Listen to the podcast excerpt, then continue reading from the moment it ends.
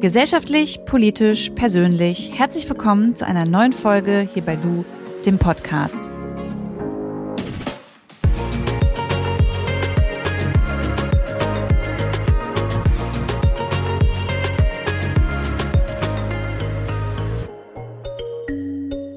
Bevor wir in die Folge einsteigen, kommt jetzt ein kurzer Werbeblock. Zusammenarbeit ist in Zeiten von Covid-19 wichtiger als je zuvor. Deshalb setzt Facebook die gemeinsame Arbeit mit europäischen Regierungen, Behörden und Forschungsteams fort. So nutzt in Spanien die Weltbank Facebook-Karten zur Prävention von Krankheiten, um den Bedarf an Covid-19-Tests und Krankenhausbetten vorherzusagen. Und gemeinsam mit europäischen Regierungen hat Facebook WhatsApp-Chatbots entwickelt, die Fragen zu Covid-19 schnell und präzise beantworten. Mehr Infos dazu bekommt ihr auf about.fb.com slash de slash Europe. Ich habe euch den Link auch nochmal in die Shownotes gehauen. Werbung Ende. Ich bin mir ziemlich sicher, dass es einigen von euch auch so gehen könnte. Ich persönlich kann ganz schlecht Nein sagen, wenn Freunde oder die Familie fragt, ähm, ob ich Zeit habe, ob ich äh, ja den Gefallen tun kann, obwohl es mir eigentlich gerade gar nicht passt, sage ich trotzdem ja, weil ich sonst Angst habe, dass ähm, ja ich jemanden enttäuschen könnte oder jemand sauer auf mich sein könnte. Und diese Challenge, so einen gesunden Egoismus zu entwickeln, auch mal Nein zu sagen, und auf meine eigenen Bedürfnisse zu hören, das probiere ich gerade umzusetzen in Form von einem Coaching. Und das mache ich bei Miriam Junge. Und Miriam Junge ist ähm, Diplompsychologin, psychologische Psychotherapeutin für Verhaltenstherapie, Life Coach, Mediatorin und Gründerin. Und ich habe sie gefragt, ob sie vielleicht heute mal Lust hat, ein paar Minuten über dieses Thema zu sprechen. Also nicht mich jetzt live zu coachen in dieser Podcast-Folge, aber schon generell mal darauf einzugehen, weil sie natürlich weiß, dass das bei mir ein ganz großes Thema ist, an dem ich für mich ähm, arbeiten muss, so mich auch mal abzugrenzen. Und deswegen freue ich mich sehr, dass sie heute Zeit hat und wünsche euch ganz viel Spaß mit dieser Podcast-Folge. Miriam, ich hatte gerade schon gesagt, dass ich ja bei dir mein Coaching mache und auch du bei mir ja weißt, dass ich es eigentlich immer allen Menschen recht machen möchte und äh, es mir immer wichtig ist, dass es allen gut geht und ich mir auch schon darüber Gedanken mache, was andere so über mich denken. Glaubst du, dass das ein Ding ist, mit dem es vielen Menschen so geht? Auf jeden Fall. Ähm, also dadurch, dass wir und dazu muss ich sagen, vor allem Mädchen und Frauen äh, immer noch dazu angehalten werden, besonders hilfsbereit sein zu sollen, besonders rücksichtsloses Verhalten positiv verstärkt wird in der Kindheit. Ne, irgendwie, das ist ein braves, liebes Mädchen, ne, die, die sagt immer Bitte und Danke und gibt auch immer Küsschen, wenn man das will. Das heißt, wir lernen früh nicht wirklich auf unsere Bedürfnisse zu achten und uns sehr sozial kompetent zu verhalten und äh, lieb zu anderen zu sein. Also glaubst du, dass es, also ja, sagst du damit ja, dass es quasi in der Kindheit schon anfängt? Bedeutet, wenn ich halt ein Elternteil bin, kann ich eigentlich schon darauf achten, wenn ich ein Kind kriege, dass das nicht dementsprechend der Norm entspricht, oder? Ganz genau, ganz genau. Das ist, also das fängt sehr früh an. Ganz viele Menschen haben dieses Verhalten, bis sie zu dem Punkt kommen, das zu reflektieren und merken, dass das sehr auf eigene Kosten geht. Und Dadurch, dass dieses Verhalten eben aber auch in unserer Gesellschaft so erwünscht ist, ist es wahnsinnig schwer, sich überhaupt mal bewusst zu machen, wann man dieses People-Pleasing macht. Ähm, und was zugrunde liegt, sind häufig Glaubenssätze, die in der Kindheit äh, ihren Ursprung finden. Und da haben natürlich unsere Eltern äh, einen, einen sehr, sehr großen Einfluss. Häufig sind es natürlich auch noch deren Glaubenssätze. Ne? Ein Kind, vor allem ein Mädchen, hat so und so zu sein. Jungs, um da jetzt mal gerade noch mal so in Geschlechterrollen zu sprechen, bei denen ist es okay, wenn die irgendwie mal wild sind und unhöflich, ist halt ein Junge. Und bei Mädchen ist aber dieses adrette, angepasste Verhalten ähm, sehr, also sehr viel mehr erwünscht und deswegen wird das sehr gesehen und gelobt. Und dann lernen Kinder ganz klar durch Konditionierung, wenn ein Verhalten wiederholt wird, werde ich gesehen, werde ich geliebt. Ähm, deswegen mache ich das so häufig es geht. Kannst du noch mal näher, du hast gerade halt People-Pleasing angesprochen, kannst du noch mal näher darauf eingehen, also was es jetzt wirklich bedeutet und gibt es da Beispiele dafür? Ja, da gibt's massig Beispiele dafür. Ich glaube, da haben wir, ich habe hier gerade ein gutes Beispiel vor mir sitzen. Ja, das stimmt. also ähm, People-Pleasing bedeutet, ähm, ist Menschen recht machen zu wollen. Und das ist sozusagen eine Verhaltenseigenschaft, dass manche Menschen ähm, da drin mehr Fähigkeiten haben. Man weiß nicht genau, ob das jetzt immer so gute sind oder schlechte sind. Und manche weniger. Und People Pleasing ist tatsächlich eine, ein Begriff äh, für Menschen, die sehr ausgeprägt sind in diesem People Pleasen. Also ist Menschen recht machen, besonders lieb zu Menschen sein und damit natürlich aber auch auf eigene Bedürfnisse verzichten, ne? Abgrenzungsbedürfnisse. Du weißt ja, dass es mir tatsächlich so geht. Und das rutscht ja auch manchmal wirklich darin ab, dass ich mich wirklich an, an letzte Stelle gefühlt ja irgendwie stelle oder aufliste, damit es halt den anderen Menschen äh, gut geht. Wie kann ich denn, also wie, wie kann man denn davon wegkommen? Was, was muss man da machen? Ähm, da, also zu dem ersten, was du gesagt hast, fällt mir ähm, ein, ein Satz ein, der dann immer äh, hochkommt, ist dieses, wenn Menschen äh, ihre Leute im Umfeld immer sehr sehen und ihre Bedürfnisse sehen, werden sie darüber natürlich nicht gesehen. Ne? Und dann hat man letztendlich das Gefühl, so mein Gott, ich kümmere mich immer um alle Bedürfnisse von anderen. Wo bleib ich denn? Wenn es mir schlecht geht, ist irgendwie niemand da. Ne? Und dann ist es genau der Punkt, wo das in so ein Gräuel rutscht. Und man das Gefühl hat so, okay, das ist irgendwie unfair. Ich fühle mich ausgenutzt. Das ist einfach wirklich so ein unfairness Gefühl. Nicht, nicht gerecht behandelt zu werden oder eben nicht gesehen zu werden, so wie man ist. Ähm, und wenn man diesen Punkt zum Beispiel spürt äh, und merkt, dieses Verhalten hinterfragt man vielleicht gar nicht so doll, sondern merkt einfach, ich bin da frustriert. Das macht irgendwie, das tut mir nicht gut, aber was mache ich denn falsch? Und dann so auf den Trichter zu kommen, zu merken, so, okay, ich mache es anderen häufig recht, passiert im ersten Schritt meistens erstmal durch eine Analyse. Ne, das heißt, wenn wir in den Veränderungsprozess gehen wollen, bedeutet das mal kurz anzuhalten und zu überlegen, wie oft ich in den letzten zehn Minuten ähm, zu anderen Ja und damit zu mir Nein gesagt habe zum Beispiel. Oder eigentlich Sachen gemacht habe, auf die ich wirklich gar nicht so viel Lust hatte. Und mit dieser Analyse schaffst du natürlich erstmal einen sehr, sehr schönen Blick und Bewusstsein auf dieses Thema. Und damit hast du einen ersten großen Schritt schon mal gemacht. Im zweiten geht es dann darum, sich davon so ein bisschen zu lösen. Das ist leichter gesagt als getan, weil wir ganz, ganz lang darüber verstärkt und bestärkt worden, dass das gutes äh, Verhalten ist und das eben auch erwünscht ist. Und dahinter steckt eine große Angst, dass wenn wir das nicht mehr machen, isoliert werden oder dass die uns nicht mehr mögen oder dass wir irgendwie einsam sind. Und dann ist es sinnvoll, sich mit diesen Gefühlen erstmal wirklich auseinanderzusetzen. Denn die Gefühle, die wir als Kinder hatten, in dieser Abhängigkeit mit unseren Eltern, ne, wir wären nicht in der Lage gewesen, uns selbst zu versorgen, ist das natürlich wirklich eine Not. Also da mussten wir uns irgendwie so verhalten. Aber heute also es ist wahrscheinlich nicht so traumatisch, äh, traumatisch wenn jetzt äh, eine Freundin, mit der ich irgendwie, für die ich jetzt nicht zur Verfügung stehe und sag, sorry, ich habe gerade keine Kapazität, da wird nichts passieren, wenn es eine Freundin ist. Und wenn es äh, jemand ist, die, die dann sagt so, wow, ey, wie egoistisch bist du denn? Dann kommt man sozusagen den nächsten Schritt nochmal drüber nachzudenken, äh, was Bedürfnisse sind und was ich nehmen und geben darf. Ja, das, äh, da hast du einen guten Punkt angesprochen, dass wenn es eine Freundin ist. Ich hatte mal tatsächlich in unserem Freundeskreis eine Freundin, ähm, die jetzt nicht mehr meine Freundin ist, die wirklich immer mega gestresst hat, wenn man keine Zeit hatte oder wenn man abgesagt hat, weil man nicht, weil man keinen Bock hatte, sondern doch, na doch, eigentlich hatte ich keinen Bock so und mir ging's, ich bin aber einfach müde und habe dann mal abgesagt oder äh, habe ansonsten immer probiert, die Termine wahrzunehmen, einfach ihr zuliebe, weil ich wusste, okay, sonst ist sie sauer. Und dieses sonst ist sie sauer, äh, wenn ich äh, jetzt absage oder halt nicht hinkomme, ähm, das, das hat sich so ein bisschen so toxisch irgendwie dann zwischen uns angefühlt. Ähm, und ich habe ganz lange gebraucht, um zu merken, dass das irgendwie keine Freundschaft ist, wenn die eine Person sauer ist, äh, wenn ich mal Nein sage. Ja, auch das ist normal und dass das Zeit braucht und länger dauert, ist auch ganz normal. Ne? Wenn du dir vorstellst, dass da ähm, ein kleines Mädchen ähm, sitzt, die sagt, boah, ich habe jetzt aber keinen Hunger äh, und die Eltern reagieren irgendwie beleidigt oder sauer dann wird das Kind wahrscheinlich darüber nachdenken, ob es nicht vielleicht doch besser essen sollte. Ne, das ist eine schräge, schräge Erziehungsmethode tatsächlich, passiert aber oft. Weil Eltern sich natürlich auch nicht immer im Griff haben, aber passiert.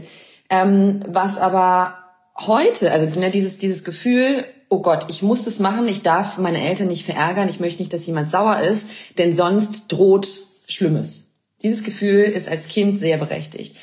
Heute ähm, ist es aber nicht mehr so berechtigt, aber hat noch die gleiche Wucht, wenn wir es nicht hinterfragen. Ne? Und ähm, das, was dann passiert, ist, dass wenn wir heute zu häufig über unsere Bedürfnisse hinweggehen, verlieren wir die Selbstachtung und unseren Selbstwert. Das heißt, wir stellen uns immer unter Wert und verkaufen uns unter Wert, ähm, weil wir bedingungslos für andere da sind und eigentlich auch darauf hoffen, dass die bedingungslos, selbstlos für uns da sind. Das ist aber meistens nicht so. Und wenn da der Frust und die Unzufriedenheit eintritt ähm, und es dann nicht geändert wird, dann kann das tatsächlich in so eine Überforderung kommen, die bis zu einer Depression oder einem Burnout führen kann wann merke ich denn, dass ich da wirklich überfordert bin? Also ab welchem Zeitpunkt? Also ich musste es ja erst merken, indem ich jetzt bei dir bin und wir darüber quasi ja auch sprechen in unseren Stunden, dass ich halt immer wieder weiß, okay, ich muss auch mal irgendwie Nein sagen und mehr Ja zu mir selbst sagen. Aber ab wann merken das denn vielleicht Menschen, die hier gerade zuhören, die noch gar nicht wissen, ja, okay, eigentlich bin ich vielleicht schon an dem Punkt? Die merken das, wenn sie sich während des Tages zwischendurch Zeit nehmen und sich mal regelmäßig fragen, wie geht's mir eigentlich gerade, was brauche ich? Und wenn dann ein Gefühl von kommt so, boah, ich spüre mich irgendwie gerade gar nicht oder ich bin unzufrieden oder ich bin gehetzt, ne, ich fühle mich irgendwie nervös und gestresst, dann kann das ein Signal sein, dass über die eigenen Bedürfnisse hinweggegangen wurde. Man braucht jetzt nicht unbedingt einen Coach, um das zu machen. Ne? Also das, das, das ist, es ist auch manchmal total okay, äh, für eine gewisse Phase ähm, seine Bedürfnisse zurückzustecken, weil es irgendwie der besten Freundin nicht gut geht oder dem Partner oder der Partnerin. Aber es muss zeitlich begrenzt sein und das Geben und Nehmen muss im Endeffekt irgendwie ausgeglichen sein. Kann es auch eigentlich gefährlich im, oder also gefährlich in Anführungszeichen im Berufsleben sein? Weil ich überlege gerade, ich meine, ich bin jetzt auch irgendwo eine Führungskraft und ich hatte zum Beispiel eine Mitarbeiterin, ähm, der ich sagen musste, dass unser Arbeitsverhältnis einfach nicht mehr passt. Und das, ich konnte es nicht. Ich habe ich hab richtig geweint, weil ich so Angst davor hatte, weil ich die Person nicht verletzen wollte und ähm, ja, weil ich wieder so harmoniebedürftig war. Und das war für mich richtig, richtig schwierig. Ähm, kann dann sowas generell im Berufsleben dann auch dazu führen, dass man da Schwierigkeiten bekommt? Riesenthema. Thema Abgrenzung bezüglich ähm, von Führungskräften das ist in sozialen Berufen ganz, ganz heftig. Ne? Stell dir vor, da ist jetzt gerade ähm, Krankenpflegerin, ähm, irgendwas in die Richtung, was sehr gerade sehr, sehr gebraucht wird. Ähm, und die, die können sich aus einem gesellschaftlichen Druck auch gar nicht abgrenzen. Ne? Die haben irgendwie Dienste und da wird Menschen Unfreundliches geleistet. Aber dahinter steckt ein wahnsinniger Wert. Ne? Das heißt, Menschen, die vor allem in sozialen Berufen sind, ähm, haben eigentlich oft ein Thema mit, ich darf nicht egoistisch sein. Und bei dir war das jetzt äh, in, in dem Beispiel, was du gerade genannt hast, auch dieses, ich kann mir das doch jetzt nicht antun. Und das eigene Bedürfnis sagt eigentlich, nee, es funktioniert aber nicht. Und dann hast du so zwei Anteile auf deinen Schultern sitzen. Der eine sagt so, boah, nee, also du bist ja allein effizienter, als wenn da noch eine zweite Person mit drin ist. Und außerdem kostet es Geld und ist Verschwendung. Und auf der anderen Seite dieser laute Glaubenssatz, nee, das kannst du nicht machen. Und wenn man merkt, dass da so zwei Stimmen laut werden, die unterschiedliche Sachen sagen, ist es wichtig, mit einer zweiten Person drüber zu sprechen, die diese Stimme mal so ein bisschen auseinander nimmt und sagt so, ja, Moment.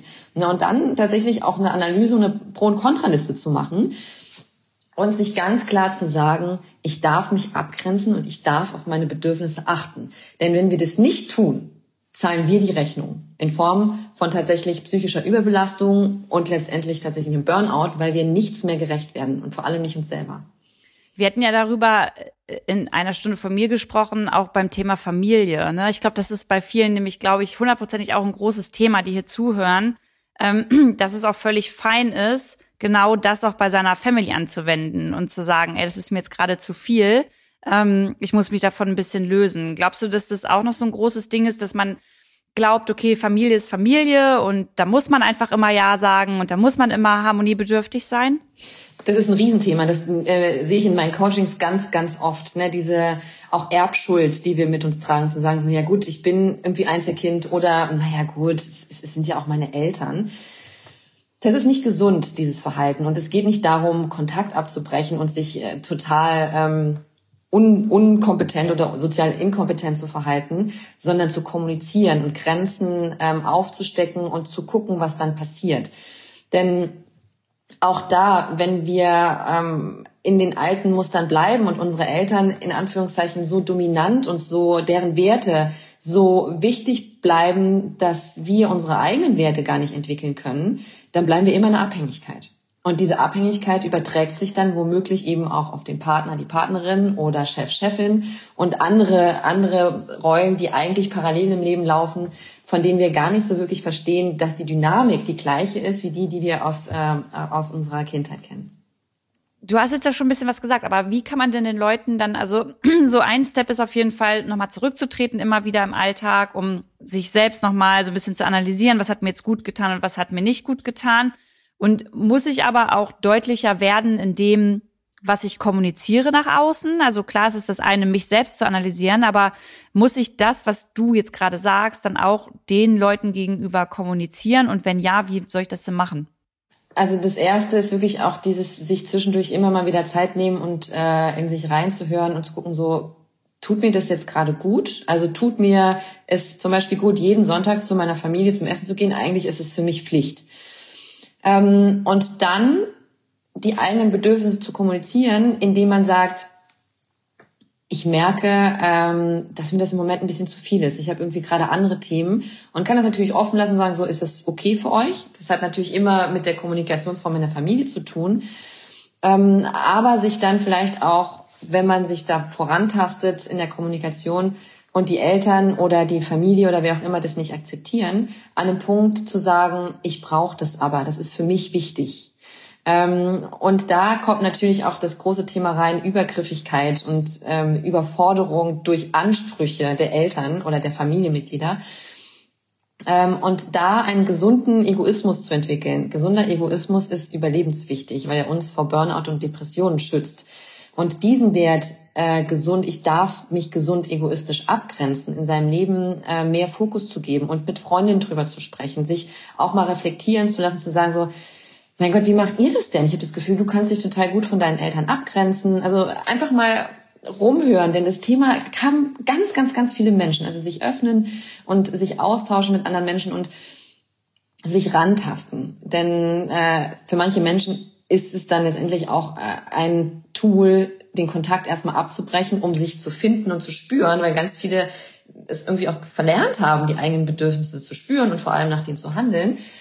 Ähm, aber solange es da einen Weg gibt, mit dem du dich langfristig wohler fühlst und das Gefühl hast, ich möchte dahin, ich möchte äh, ein Leben führen, in dem meine Bedürfnisse mindestens genauso wichtig sind wie die der anderen, sorgst du prophylaktisch dafür, mental gesund zu sein? Du hast gerade in der Kommunikation nochmal gesagt, dass man ja auch Fragen stellen kann. Das, da ertappe ich mich aber dabei, das mache ich richtig oft, dass ich nicht klar sage, ähm, also dass ich nicht klar eine Ansage mache, sondern dass so ein bisschen schmücke mit einer Frage, wie du schon sagst, ist das okay für dich?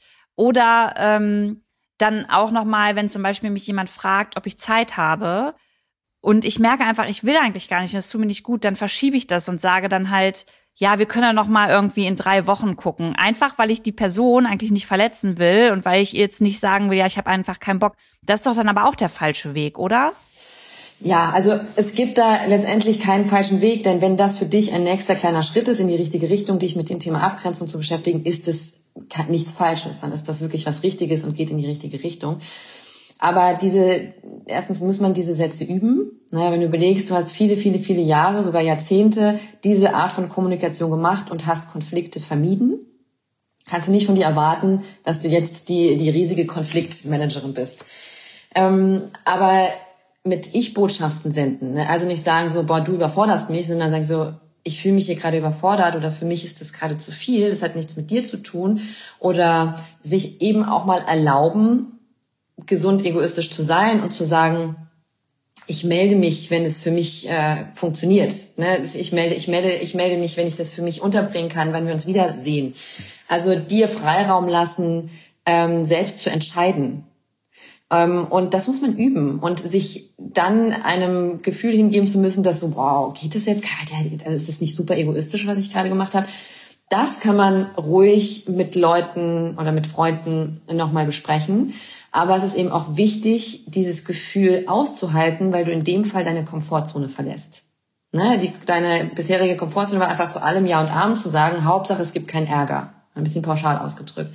Und wenn du plötzlich Nein sagst, ist es Neuland. Das ist dünnes Eis. Für dich gefühlt.